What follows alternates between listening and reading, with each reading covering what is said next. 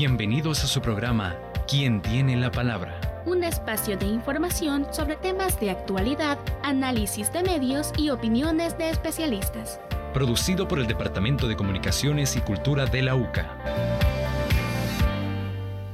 Muy buenas noches, ¿qué tal amigos, amigas? Bienvenidos a este espacio de quien tiene la palabra. Bueno, como todos los martes ya estamos listos para comenzar con esta conversación con nuestros invitados. El tema de hoy es los desafíos del magisterio salvadoreño a propósito de la celebración del Día del Maestro. Bueno, están con nosotros aquí en los estudios Francisco Cruz, él es secretario de Educación de la organización Andes 21 de junio. Buenas noches, Francisco, ¿qué tal?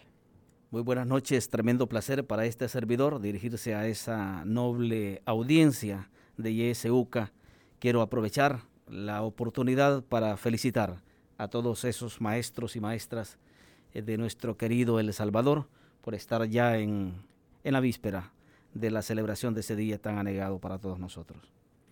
Bueno, también nos acompaña el profesor Jorge Villegas, él es secretario general de la organización Bases Magisteriales. Buenas noches, bienvenido. Gracias, licenciado Valencia. Bases Magisteriales se siente honrada de estar en este canal, en esta radio, y el saludo para el magisterio salvadoreño, pero especialmente a las compañeras y compañeros de Cimeduco, que mañana estaremos en la calle protestando y exigiendo solución a los problemas que como educadores vivimos. Bueno, ya vamos a hablar de, ese dato, ¿verdad? Eh, las actividades de mañana. Vamos a comenzar nuestro, nuestro tema como siempre, con una nota introductoria sobre los desafíos del magisterio.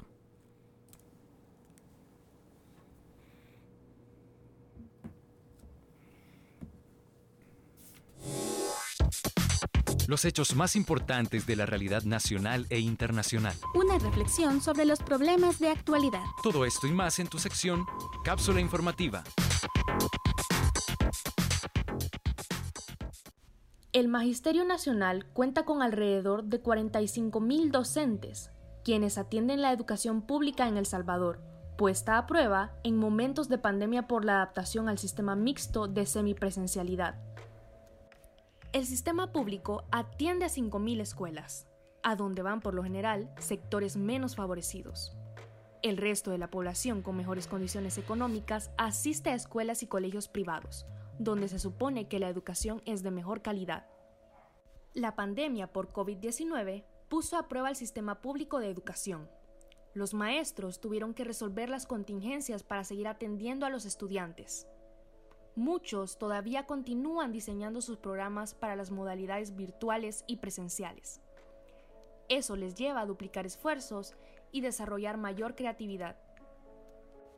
El magisterio, con poca formación tecnológica, se enfrentó al desafío de aprender a dominar las herramientas digitales y a implementar las lógicas de virtualidad. Si bien es cierto, ganaron experiencia, pero nadie tiene claridad sobre el rumbo que lleva nuestro sistema educativo.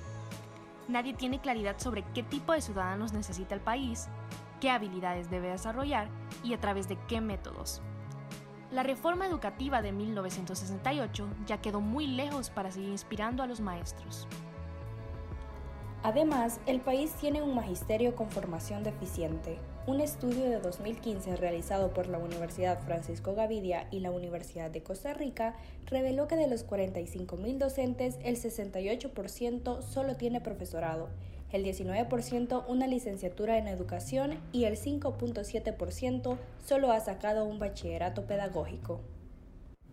Asimismo, el magisterio está lleno de población adulta. El 20% de los maestros tienen entre 21 y 25 años de laborar como maestros y el 19% entre 11 y 20 años de experiencia. Más de 17.000 docentes tienen entre 16 y 25 años de servicio en el magisterio. A esto se le suma la falta de formación sistematizada y continua y la falta de un rumbo claro del sistema educativo. Una buena parte de esta población ya está pensando en su retiro, está pendiente de su jubilación, situación sobre lo cual tampoco hay certeza, debido a que la reforma de pensiones todavía no ha sido presentada. Para quien tiene la palabra, locución por Alison Fuentes y Fátima Urbina. Edición de audio Camila Barrera. Ahí teníamos esos datos interesantes que nos aportaba la nota informativa eh, que introduce este programa.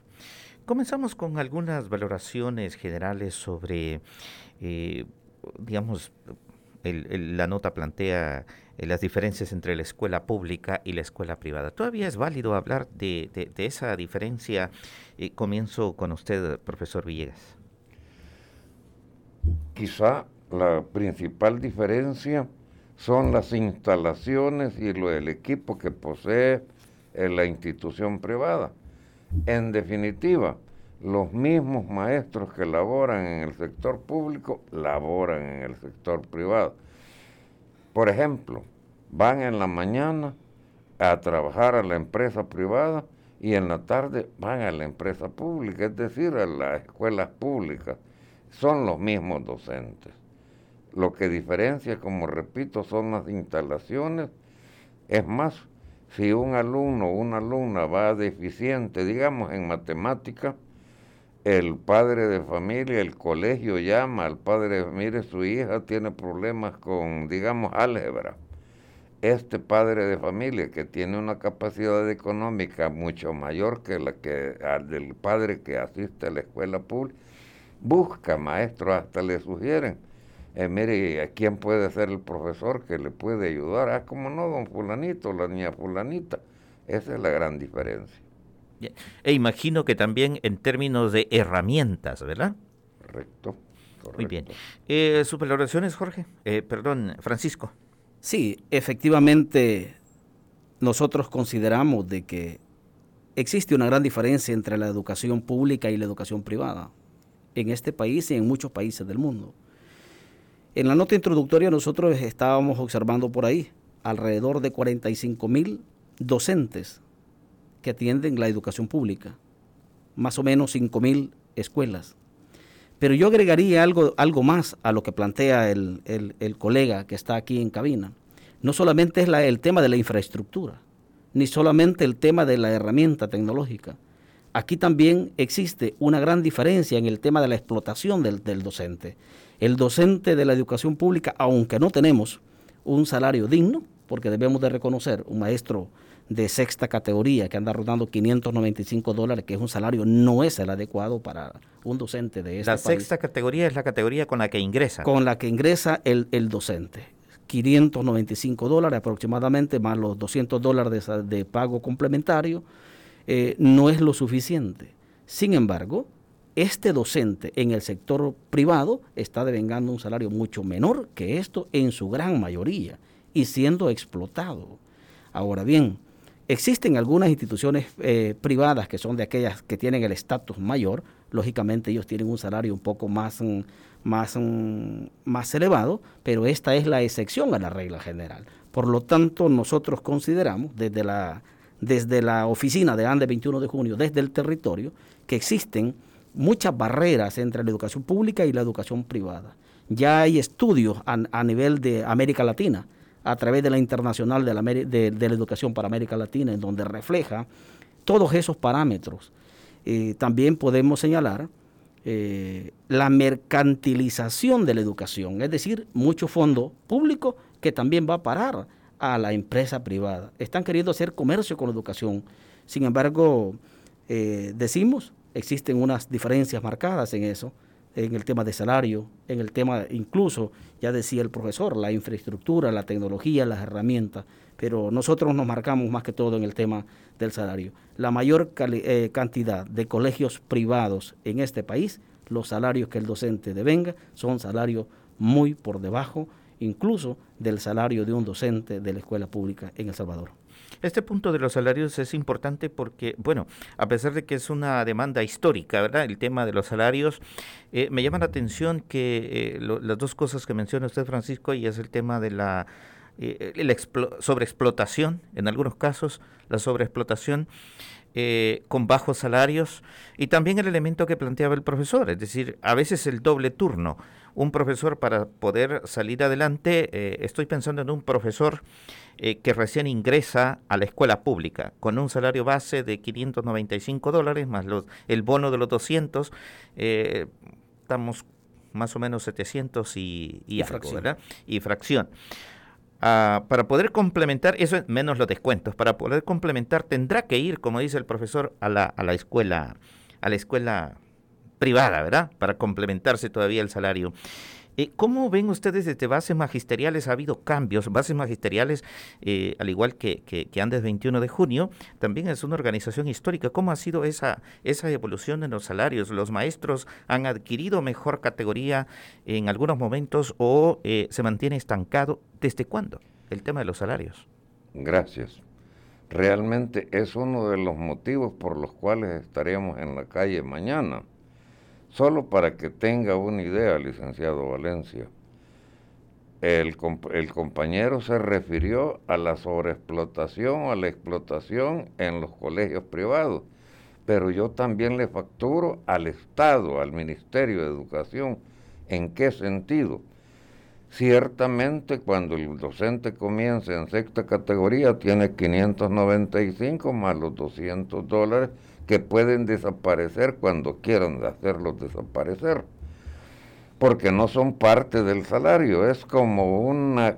Una bonificación. Eh, una bonificación. Ahora bien, ¿y qué pasa? Y los maestros que trabajan en la, en, especialmente en las zonas marginales y en las zonas rurales, trabajan en la tarde y eh, cuánto les pagan es increíble y aquí respondo categóricamente su pregunta. Hace nueve años tenían 240 dólares por la jornada de la tarde. Repetiré, hace nueve años tenían 240 dólares. ¿Cuál fue el incremento que hubo? 8 dólares. Hoy se gana 248 dólares por la jornada de la tarde. Y ya, como usted refirió también a los con los descuentos, queden 197 dólares. Es decir, el docente vende su fuerza de trabajo por una cantidad que no llega ni a los 200 dólares. Pero además de eso, pero además de eso, la, la calidad de la educación de nuestro país es deficiente. En nuestra opinión, Bases Magisteriales sostiene que la educación está en una franca crisis, en una profunda crisis. ¿Es un invento de base? No, ahí están los indicadores. Veamos a los estudiantes que intentaron ingresar a la Universidad del Salvador. El 5% logró ingresar. En la primera prueba, que debían de haber obtenido 3 de nota, de 100 dificultades, contestar 30 para poder ingresar hubo necesidad de cursos propedéuticos, es decir, clases de refuerzo para que ingresaran. Ese es un indicador. Y hay más indicadores. Por razón de tiempo, solo cito ese ejemplo. Interesante esta situación. Eh, esto nos lleva a, pensar también en, en, la calidad, ¿verdad? La formación misma de los docentes, porque todo esto eh, tiene que ver, es decir, eh, a docentes más formados, diría, mejor calidad educativa y, por supuesto, mejores jóvenes, eh, digamos, con calidad en términos de los contenidos que perciben y de las metodologías que, que comparten los, los guías, ¿verdad?, que son los, los profesores según recuerdo, la última reforma educativa fue la, última reforma educativa así fuerte, ¿verdad? Eh, que inspiradora diría, eh, que fue después de los acuerdos de paz, eh, después de los a mediados de los 90, si, si, no recuerdo. ¿Qué dejó esa reforma y qué ha habido después de ello en función de mejorar la calidad de los profesores? Nosotros consideramos en este tema en particular que todos los gobiernos anteriores, cuando digo todos es todos, aquí no podemos estar viendo ni señalando uno solo. Ha habido un descuido rotundo en apostarle al tema educativo en este país. Muy poco se ha hecho en el tema de mejorar los niveles de eh, desarrollo humano como lo han hecho en otros países. En ese, en ese sentido, nosotros tenemos que decir también de que si bien es cierto que para el año 2022 se incrementó eh, el presupuesto para el tema educativo de un, ¿qué? 3 y algo a un punto, 5 puntos y fracción con respecto al Producto Interno Bruto, al PIB, eh, no, se, no es lo suficiente como para poder mejorar el tema educativo en este país. Usted decía, hay estudios muy serios en este país que reflejan que el 68% de los docentes tienen académicamente un título de profesorado. Por lo tanto, entonces estaríamos hablando que un 32% aproximadamente, ellos son los que tienen el título de licenciatura y algunos, mm, una cantidad más reducida, eh, tienen maestrías y otros muy, muy, muy limitados. Son alrededor del 5 y algo por ciento. Y, y con doctorados que estamos hablando que son una cantidad, pero muy, muy mínima.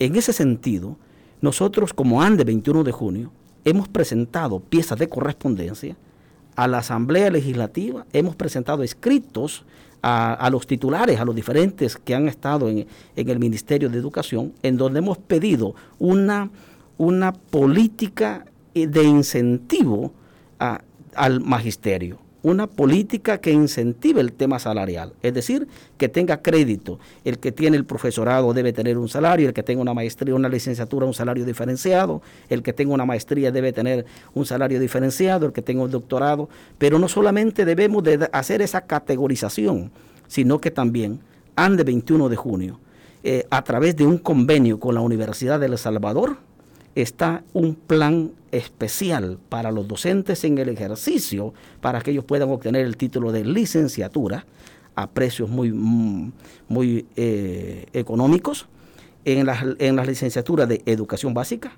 lenguaje y literatura, matemática y administración escolar. ¿Por qué? Porque es necesario que el magisterio se eh, profesionalice que ya no solamente se quede con el profesorado, sino que vaya a la licenciatura, luego vamos a la maestría y luego al doctorado. Pero al mismo tiempo le estamos pidiendo a los titulares que eso debe tener también un incentivo económico, porque sabemos el esfuerzo que hacen. Yo eh, comparto lo que se decía aquí en esta, en esta sala, que la realidad de nuestros compañeros docentes es bien difícil. Docentes que trabajan en la zona rural, que salen el día domingo por la tarde a dormir, a, su lugar de trabajo, al cantón, regresan el viernes en la noche, solo pasan con su familia uno o dos días, eh, más que todo, y luego de regreso eh, a un salario al que tenemos, consideramos nosotros que no estamos devengando el salario que, no, que el magisterio amerita. Pero al mismo tiempo, nosotros como organización, como ANDE 21 de junio, bajo esa política, primero la propuesta y después la protesta, hemos venido señalando una serie de acciones es, ese doble, doble sección, ese doble turno que nosotros le llamamos, le hemos pedido a los titulares de educación que se quede de manera vitalicia. Todo aquel docente que ya trabajó de manera continua por lo menos cinco años el sobresueldo, se lo asignen de manera vitalicia y se quede con un turno. Esto vendría también a ayudar a incentivar o a insertar al campo laboral a estos casi 40 mil docentes desempleados, porque aquí se señalaba 40 mil docentes, 45 mil docentes ya empleados, pero tenemos otra cantidad casi igual de 40 mil docentes que no tienen la oportunidad de ingresar al campo laboral. Por lo tanto, estos, estas dobles secciones, ese doble, doble, el sobresueldo que nosotros conocemos, eh, debe de quedársele de manera vitalicio al docente que ya lo trabajó por más de cinco años y que deje la oportunidad para que llegue otro docente de nuevo ingreso a ocupar esa plaza. ¿Por qué? Porque nosotros consideramos que es injusto que un docente que trabaje de 7 de la mañana a 12 de la tarde, de la mediodía, devenga el mismo salario que alguien que trabaja de 1 a 6 de la tarde por 200 dólares. Eso es injusto. Y el docente, alguien me decía, pero ¿para qué lo trabaja? La necesidad por necesidad lo hacen. Y a eso le vamos a agregar que alrededor de 17 mil docentes de este país padecen enfermedades crónicas. 17 mil docentes de este país consumen medicamentos permanentes. Tenemos una población en el, en el sector magisterial no solamente envejecida, sino que también enfermos y además de enfermos con salarios indignos y con una pensión que no le incentiva a retirarse. Como antes 21 de junio hemos venido dando pasos, hemos venido haciendo las propuestas, hemos venido, eh, incluso ya le llevamos una propuesta pedagógica al Ministerio de Educación para que se haga el análisis en ese tema. Sí, bueno, y supe que hoy también presentaron una propuesta al Ministerio de Trabajo, vamos a hablar después de la pausa eh, sobre este punto. Eh, recuerdo que la ministra, de la ex ministra, de Educación en algún momento señaló o se refirió, digamos, a algunas deficiencias del, del, mismo eh, magisterio con una frase que no fue muy bien recibida, ¿verdad? Por, por los docentes. Y es que dijo, bueno, los profesores hay algunos que ni siquiera saben eh, redactar bien, es decir, tienen deficiencias ortográficas. Eh, esta es una realidad pero ¿sobre quiénes recae esta realidad? Ya usted mencionaba un dato, es decir, que el grueso de la población, el 60 y algo por ciento, solo tienen profesorados. Pero ¿es solo responsabilidad individual del profesor cargar con su formación o es el Estado el que debe de involucrarse y diseñar programas, planes de desarrollo de la misma planta docente del Estado? Profesor Villegas. Quiero referirme a cuando usted hablaba de reforma educativa. Realmente en este país debe de haber una real reforma educativa. El problema es que lo hacen tecnócratas desde arriba. Yo le puedo leer acá que es un derecho de los educadores tener participación consultiva. No es un invento, está escrito en la ley, artículo 30, numeral 3 en las políticas, y e, en los planes de estudio y todo lo de interés de la educación. Eso es lo que dice ese artículo. Entonces, pero los maestros se nos consultan. No, no se nos ha consultado ninguna reforma educativa. Por eso, los que conocen de educación son los que viven en la práctica, el, e, e, enseñando. Ahora, la cuestión de la ministra, de la exministra, realmente bases magisteriales y si me educo nos sentimos orgullosos de haber hecho lo que hicimos para lograr la destitución de esta señora. La fuimos a procesar el día 14 de febrero de este año a la sala de lo contencioso administrativo. Esta señora violaba la ley a su antojo.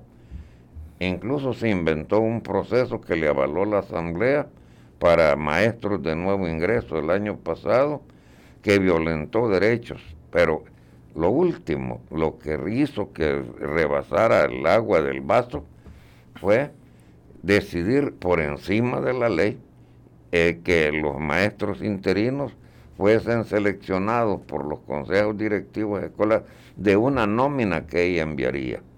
Precisamente eso fue lo que nos motivó a ir a procesarla ahí. Por último, para que haya el corte, por último, decirle lo siguiente, que no nos facturen a nosotros los educadores las fallas de aprendizaje en los alumnos. ¿Por qué? Porque el, Estado es el responsable de esto, en este caso el Ministerio de Educación. Yo le puedo asegurar y le, y le pido que vaya a una escuela y pregunte a los maestros cómo se evalúa a los estudiantes. La evaluación es la siguiente. Si el alumno tiene todas las clases impartidas, ya tiene 3.5 de nota. luego se les dejan lo que se llaman este, actividades integradoras, dos por trimestre, que casi nunca las hace el mismo estudiante. Busca apoyo en los alumnos que obtienen primero, segundo, tercer lugar, pero ellos entregan un trabajo y el maestro tiene que calificar. ¿Cuánto tiene ya? Otro 3.5. Y el aprendizaje adquirido por el estudiante, ¿cuánto vale? 3, 3, 3%, perdón, el 30%. O sea, 3.5 más 3.5 hace 7, más 3 del examen de la prueba de ti. Es eso lo que mide. Precisamente es y quién pone las normas de es el Estado, el Ministerio de Educación. Termino con esto, termino con esto. Los alumnos pueden reprobar todas las asignaturas, todas las asignaturas. Y el año pasado circular del Ministerio de Educación que del 8 de noviembre al 12 del mismo mes, cinco días, hubiese clases de refuerzo. En cinco días estos alumnos deberían de adquirir los dominios de las asignaturas de todo el año en un solo día. Imposible. Imposible, pero es, es decir, este país, la educación del Salvador está diseñada para que haya una promoción masiva.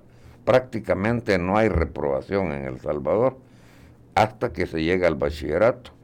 Bueno, y eso está respaldado, entiendo, también por la, por la ley, ¿verdad? Es decir, hay prohibiciones eh, para, para, para no dejar tantos eh, jóvenes aplazados. Hemos llegado ya a la hora de irnos al corte comercial, son las 7 con 30 minutos. Vamos a seguir hablando sobre este punto al regresar, el, tema de las evaluaciones, eh, el, el punto también de ¿Cuál es el diseño que tiene nuestro sistema educativo? ¿Qué, ¿Cuál es el producto final? Si, si podemos llamarlo en esos términos, ¿verdad? ¿Qué, qué joven es el que visualiza nuestro sistema eh, hacia el futuro, ¿verdad? Son las 7.30, vamos a la pausa, regresamos enseguida. Estación con Voz, 91.7 FM, Radio GSUCA.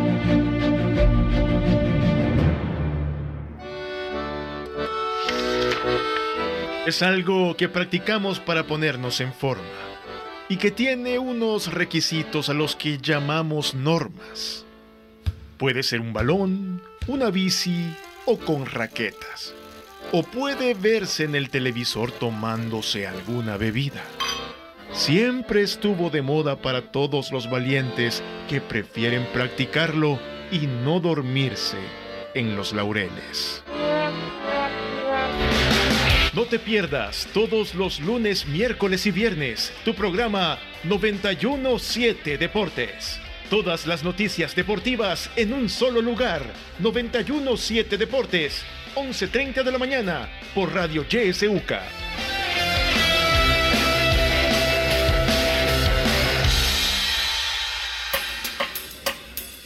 Fusión Jazz.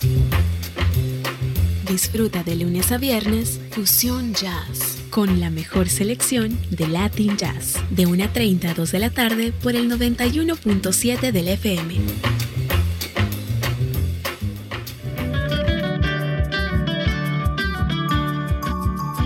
Somos la estación que te acompaña siempre. YSUCA, la voz con voz. YSUCA, siempre con vos.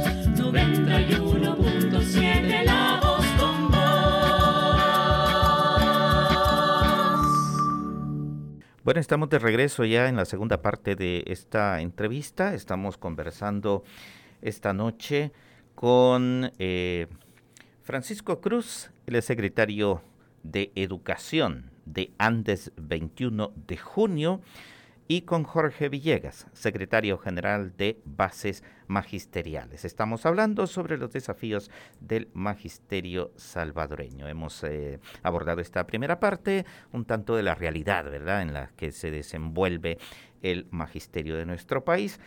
Vamos a seguir hablando en esta segunda parte sobre justamente esos desafíos. ¿Qué se plantea eh, a futuro? ¿Cuál es la ruta, el horizonte que puede llevar eh, el, sistema educativo? Eh, que como dijimos al principio, un, magisterio, hablamos del magisterio, eh, con una población bastante mayor, ¿verdad? Con, hace, solo basta ver los datos de la de la experiencia, el acumulado de años de trabajo ya en el ministerio, la mayoría anda por de los, de los 16 a los 25 años de experiencia, es decir, de trabajo dentro del magisterio, y muchos de ellos están pensando también en el retiro, como ya lo han mencionado. Pero en esta parte usted, amigo Radio Escucha, puede participar, llamar a nuestros teléfonos, también dejar sus mensajes en el WhatsApp 75 71 2779 o también en el Facebook. ¿Verdad? Ahí nosotros le atendemos. Eh, puede hacer las preguntas a nuestros invitados de esta noche o también eh, hacer comentarios. Los comentarios puntuales, eh, por favor. Ya tenemos la primera llamada. Buenas noches, le escuchamos. Aló, buenas noches, licenciado Serafín Valencia. Buenas noches, adelante. Mis respetos y felicidades por el día de mañana y para siempre para los maestros. una labor bien maravillosa, una labor bastante, eh, digamos, trabajosa, una labor eh, loable, porque es el segundo... Bueno, se le cortó la llamada. Eh, ¿Hay alguien más? No. Bueno, eh, mientras llegan otras llamadas, seguimos eh, hablando en esta parte. Antes hablaban, eh, alguien de ustedes mencionó de la parte de, la mercantilización de la educación, pero desde la perspectiva de los docentes. Y ahora, desde la perspectiva de lo que se enseña del rumbo que lleva nuestro sistema educativo, eh, ¿por dónde lo ven ustedes que va avanzando? ¿Es un sistema que está acorde a los desafíos del país o no hay rumbo? Eh, Francisco. Efectivamente, como yo lo decía al inicio, sabemos nosotros que El Salvador urge, pero cuando decimos urge es, eso era para ayer, una reforma en el tema educativo. No solamente actualizar el tema de la currícula a la realidad actual. Además de eso, urge también reforma a la Ley General de Educación, a la ley de la carrera docente, a todas las leyes afines. Y esta reforma debe de ir en todos los niveles, desde el nivel básico hasta el nivel universitario. Yo daba una cifra, aproximadamente 40 mil docentes desempleados. Existe una gran cantidad de miles de docentes de algunas especialidades que existe una sobredemanda. Entonces, el ente rector de esto debe regular, no cerrar, sino regular mm, algunas carreras temporalmente, dejar de sacar estos profesionales porque no existe el campo laboral. ¿Qué sucede con esto? Hace un par de días leí un artículo que decía de, de un experto en el tema educativo, la educación del Salvador, la educación del Salvador es un fraude, porque estamos enseñando al niño lo que el niño no necesita. Es decir, existe un divorcio en lo que le enseñamos y lo que la sociedad demanda del, del tema educativo. Pero también yo me quiero referir, porque pareciera ser que en el segmento anterior alguien decía, no, pero es que aquí tenemos un alto porcentaje, el 68% del- de los docentes son profesores. Allí me voy a detener.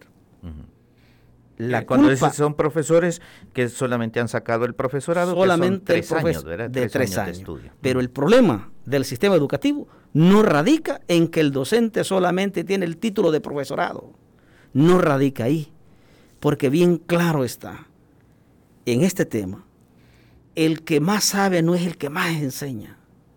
El tema, este 68% de profesores nosotros como organización ANDE 21 de junio nos quitamos el sombrero, le decimos gracias, mil gracias, porque hacen el máximo esfuerzo solamente teniendo el título de profesor, pero tienen una vasta experiencia sobre sus hombros, 10, 15, 20 años de experiencia.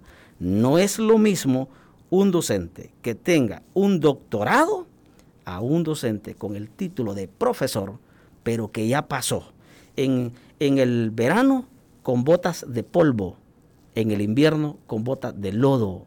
En estos momentos eh, las dificultades de la, de la zona rural, el tema de la ciudad, muy diferente. Entonces, yo sí quiero dejar bien claro, el problema del sistema educativo de El Salvador no es que los docentes solamente, tengan el título de profesorado. No es ese el problema. El problema es que los gobiernos, todos los gobiernos, no le han apostado definitivamente a la, mejora de la calidad educativa.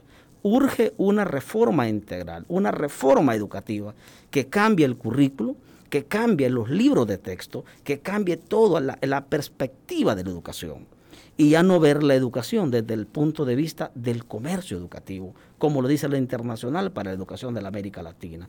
Entonces, todo eso debe de quedar bien claro y establecido. Este país tiene profesionales de alta calidad. Tenemos aquí hay docentes que dan hasta lo que no tienen. Prueba de ello es que venimos saliendo, ya vamos casi saliendo, todavía no hemos salido de un tema de una, de una pandemia. Nadie en el mundo estaba preparado, nadie en el mundo estaba preparado para enfrentar una pandemia como la que hemos vivido.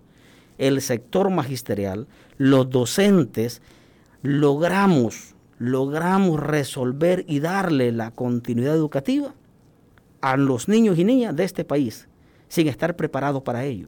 Pero aún así, con nuestros propios recursos, hemos logrado salir adelante. Y yo estoy claro. Por eso los docentes debemos de decirle, educar a un niño no es enseñarle algo que no sabía. Educar a un niño es hacer de él alguien que no existía. Y eso solamente puede ser desde el salón de clase, desde un docente comprometido. Por eso es que Ande 21 de junio tampoco compartió y rechazó categóricamente las declaraciones de la ex ministra de Educación cuando se refería de manera despectiva al sector magisterial. Bien, hay alguien que pone acá, no se identifica, pero en WhatsApp pone el siguiente texto. Conozco a alguien que en la gestión del gobierno anterior estuvo involucrado en el esfuerzo de formación de docentes, pero comentaba que ellos, los maestros y las maestras, no mostraban mayor interés en aprovechar este proceso formativo. Eh, eso nos dice una, una persona eh, que nos está escuchando. Eh, tal vez comentarios sobre, sobre este punto, profesor. Bueno, realmente habría que ver sería el, el, que estaba capacitando, el que no despertaba el interés en lo que estaban recibiendo la capacitación, o habría otro problema, porque de veras hay personas que llegan a capacitar que no están capacitados para capacitar. O sea, estoy utilizando el mismo verbo para destacar. Ahora bien, usted se refirió hace un momento de que la cantidad de docentes que ya llegan a los 25 años y que están pensando en el retiro, esto de retiro, el sistema de pensiones, aprobado exactamente la reforma el 28 de septiembre de 2017 por todos los partidos políticos. Lo que más nos duele a nosotros como educadores de bases magisteriales es que estaba en el gobierno un docente que está ahorita allá en Nicaragua con toda su familia, que fue profesor normalista. Entonces... El presidente Sánchez Serén. Exacto. Él, y él fue el, el que, el que él se aprueba el 28 de septiembre del 17, es enviado, es sancionado por el señor presidente y enviado al diario oficial el mismo día. Es más, hay que, decía el compañero Cruz, todos los partidos, yo cito con nombre y los de los demás partidos se podía esperar lo peor. Norma Guevara, el chino Mata y el doctor Mata le dieron iniciativa a esa reforma de, y esos tres eran diputados del FMLN entonces. Ninguno de ellos está allá. Ahora, ¿qué ocasionó esto? que el magisterio haya envejecido. Hay 7 mil maestros de promedio que ya reúnen los requisitos mínimos para pensionar, pero no se retiran. ¿Por qué? Porque retirarse significa ir a una pensión de 275 dólares. ¿Quién puede sobrevivir con 275 dólares?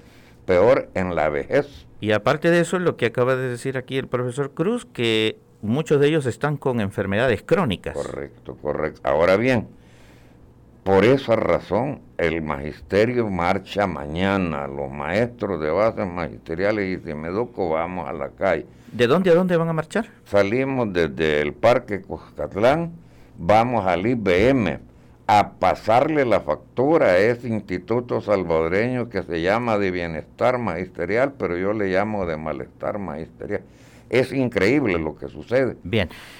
Hay alguien en la línea telefónica, vamos a darle paso para escucharle. Buenas noches. A usted y esos invitados. Primeramente, felicitar a los maestros por el día de mañana. Pero quiero decirle a la persona que acaba de hablar de su invitado que me diga en qué les ha ayudado el gobierno actual está criticando a los gobiernos anteriores más al frente, ¿verdad? Y tiene razón, ningún gobierno se ha rebuscado por los maestros, pero el 98%, un 80% de maestros actuales votaron por el actual presidente y nuevas ideas, Le digo porque conozco una buena cantidad de maestros que así lo expresan y lo siguen apoyando. Hoy dígame usted, los invitados, ¿en qué les ha ayudado este gobierno? Porque no veo que hagan una crítica hacia él, ¿verdad? Solo la marcha, pero sin crítica alguna. Muchas gracias. Bueno, gracias a usted por su participación. Me siento aludido y contestaré porque se refirió a la persona que acaba de estar hablando. Bien, adelante. Nosotros no tenemos compromiso político con este actual gobierno. Repito, no tenemos ningún compromiso con este actual gobierno, pero hay que decir las cosas. Lo único bueno que yo le veo a este gobierno es la entrega de las laptops y la entrega, bueno, todos los niños desde primer grado tienen ya su equipo tecnológico y eso es de felicitar. Ahora, el estamos pasando la factura. Este gobierno es el que debe resolver los entuertos que dejó el gobierno anterior. Yo decía, de, se podía esperar todo de los demás partidos, menos del FMLN, pero bueno, eh, el golpe fue duro. Entonces, él, él les decía que nadie puede sobrevivir con esas pensiones, mucho menos con enfermedades terminales. Por eso es que vamos a la calle. Hay otros problemas. Yo creo que no nos cree lo que diré. Por ejemplo, el sistema de salud está en el centro de la Vilca y pagamos, los educadores pagan por eso. Hay casos. Hoy alguien le, lo refiere un médico general con el especialista le dicen que en diciembre lo van a atender, seis meses para una cita. Bueno, es ahí, el día de mañana entregaremos una nota de una maestra de Chalatenango que tiene 10 años de estar esperando que le hagan un implante en un oído porque ya no oye bien y hasta ahora no se lo han hecho. Es casos increíbles. ¿Cómo no? Vamos a otra llamada telefónica que la tenemos pendiente. Buenas noches. Muy buenas noches. Adelante. Eh, quiero felicitarle, licenciado Valencia, por el programa de esta noche. Gracias. Porque tiene ya dos, dos compañeros que han, han dedicado buena parte de su vida para luchar de manera organizada por las mejoras para todo el, por todo el magisterio salvadoreño. Sin embargo, algunas cuestiones que está expresando el licenciado Ville- el profesor Villegas no son muy correctamente planteadas, porque también hay que ser autocrítico.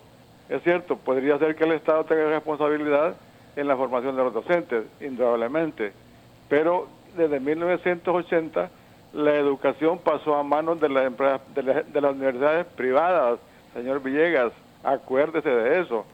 Desde entonces ya no hay maestros que salgan de escuelas normales, solamente las universidades privadas.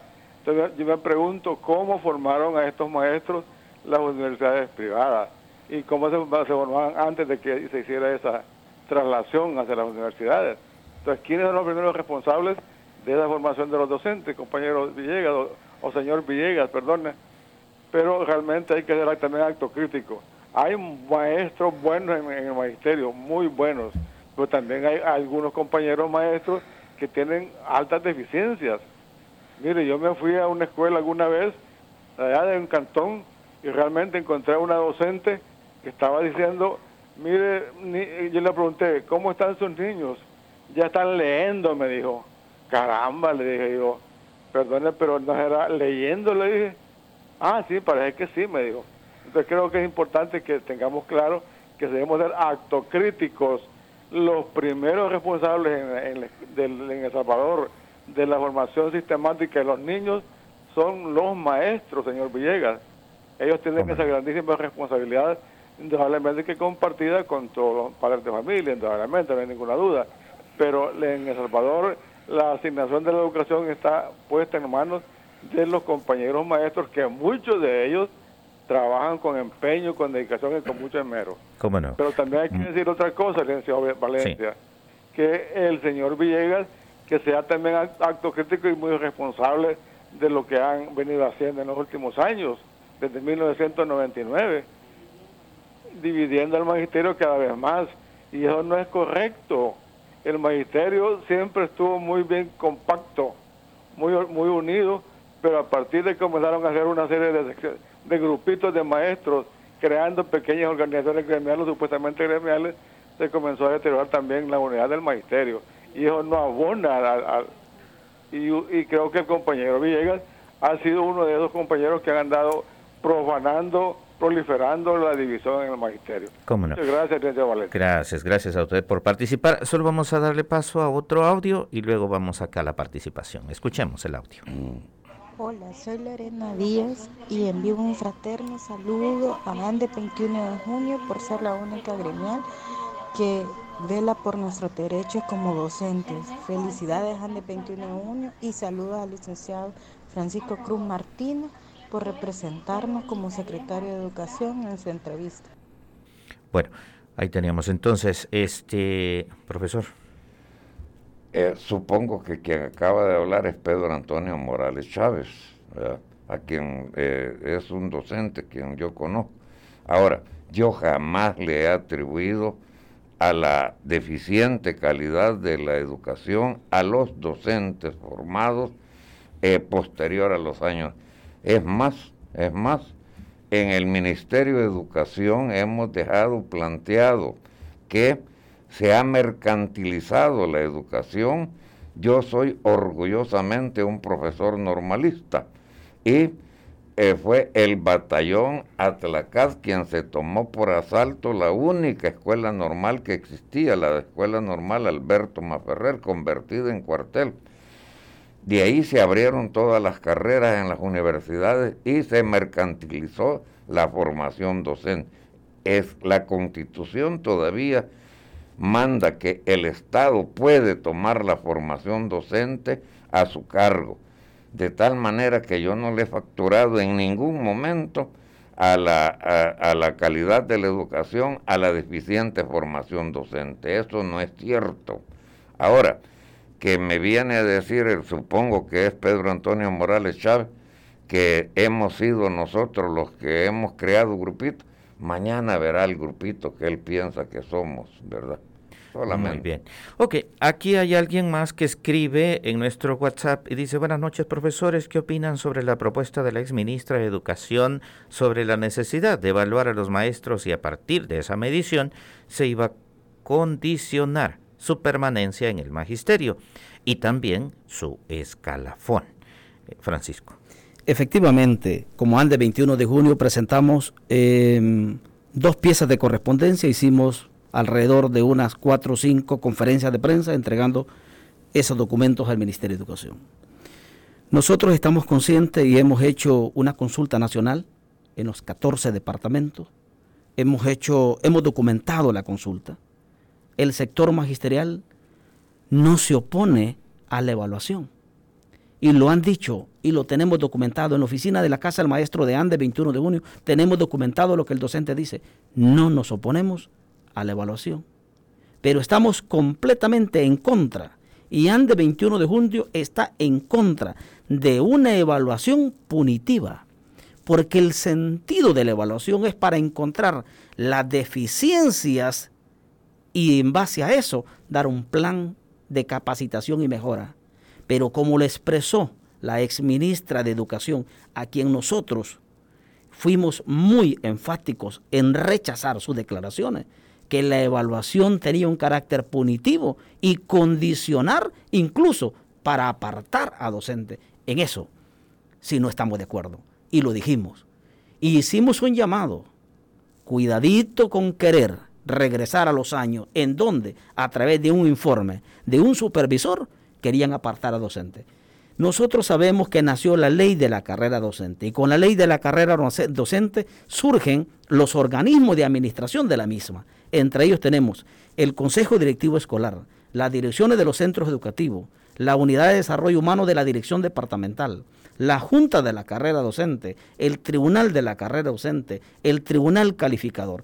Estos organismos son los que deben de velar por el buen funcionamiento y aplicación de la ley. Por lo tanto, la evaluación para el sector docente debe de darse con el carácter y única y exclusivamente para encontrar alguna deficiencia y hacer un plan de mejora de capacitación.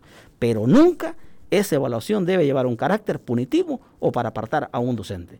Digo esto porque también nosotros debemos de recordar que surgió el, mal decreto 69, en donde le quitan atribuciones al, al tribunal calificador y se lo dan al Ministerio de Educación al margen de la ley.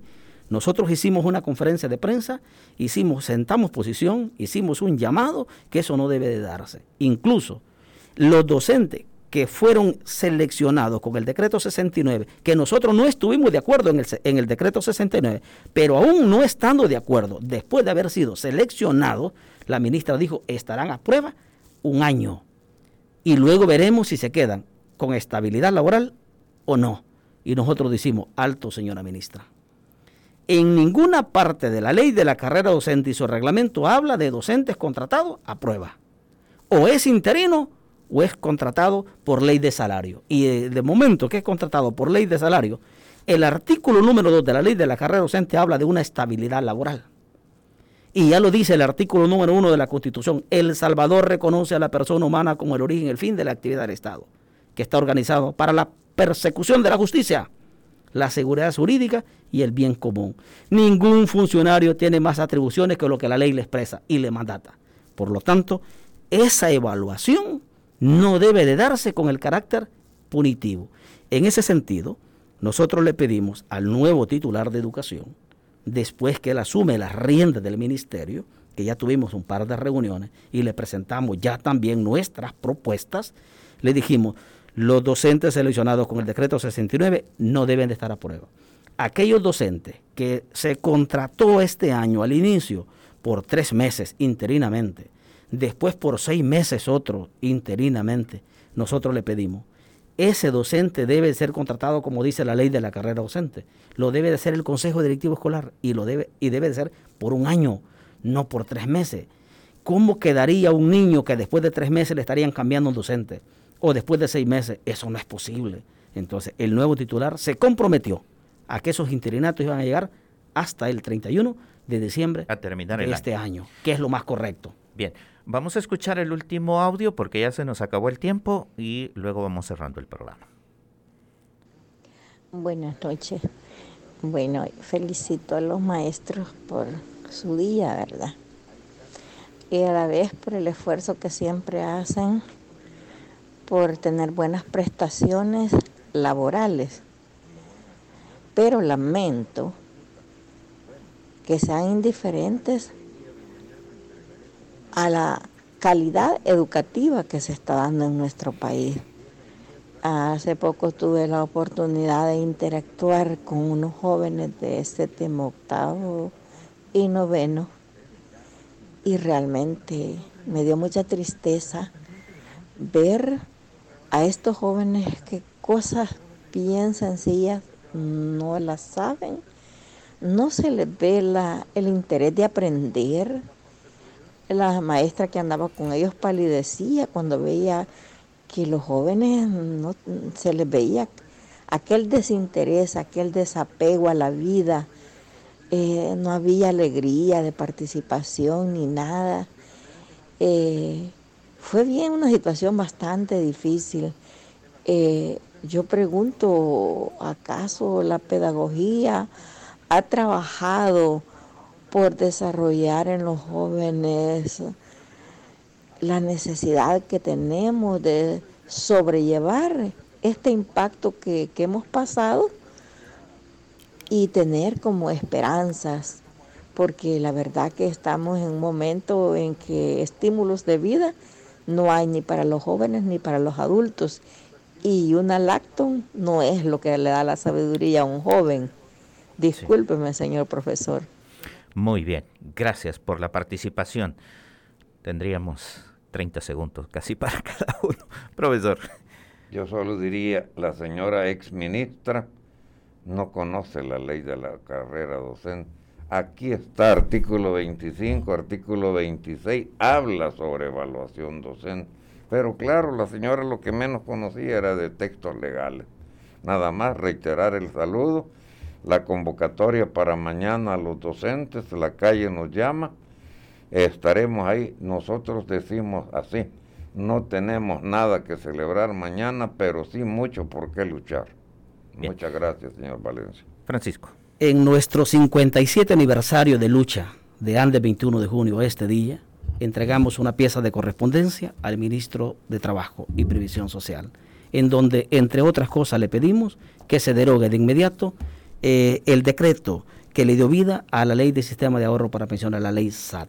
Que se cree un sistema público de pensiones, que es a la hora de entrar en vigencia este sistema público también sea igualitario, solidario y que aquellos que ya están pensionados también se les nivele sus pensiones. Y que a, aquellos docentes o trabajadores que no devengan más de dos salarios mínimos se puedan retirar con el 100%. Y aquellos que tienen un salario más de dos salarios mínimos deben de irse con el 80%. Con el 80%. Pero ninguna pensión debe ser mayor a dos mil dólares. Ese es el planteamiento. Y sobre todas las cosas, que se respete lo regulado en la reforma a la ley de la carrera docente, lo que es la compensación económica de los 15 salarios. A los maestros, a las maestras, a la comunidad educativa, al secretario general de ANDE 21 de junio, el licenciado Israel Montano, un saludo fraterno, que Diosito nos cuide y a disfrutar el Día del Maestro, aún en estas dificultades enormes que atraviesa nuestro país. Muchas gracias, buenas noches. Bueno, y a mí no me queda más que agradecerles su presencia y también felicitarles por esa loable función eh, que tienen ustedes como profesores, ¿verdad? Formadores de las presentes y futuras generaciones. Gracias por su presencia y a ustedes amigos que nos han estado siguiendo por las redes sociales y que nos están, han estado escuchando a través del 91.7 también muchas gracias por su atención. Nos encontramos en un próximo programa el martes de la siguiente semana. Buenas noches. Este ha sido su programa quien tiene la palabra. Esperamos que lo hayas disfrutado. Recuerda que tú puedes tener la palabra todos los martes a las 7 pm por Radio YSUK.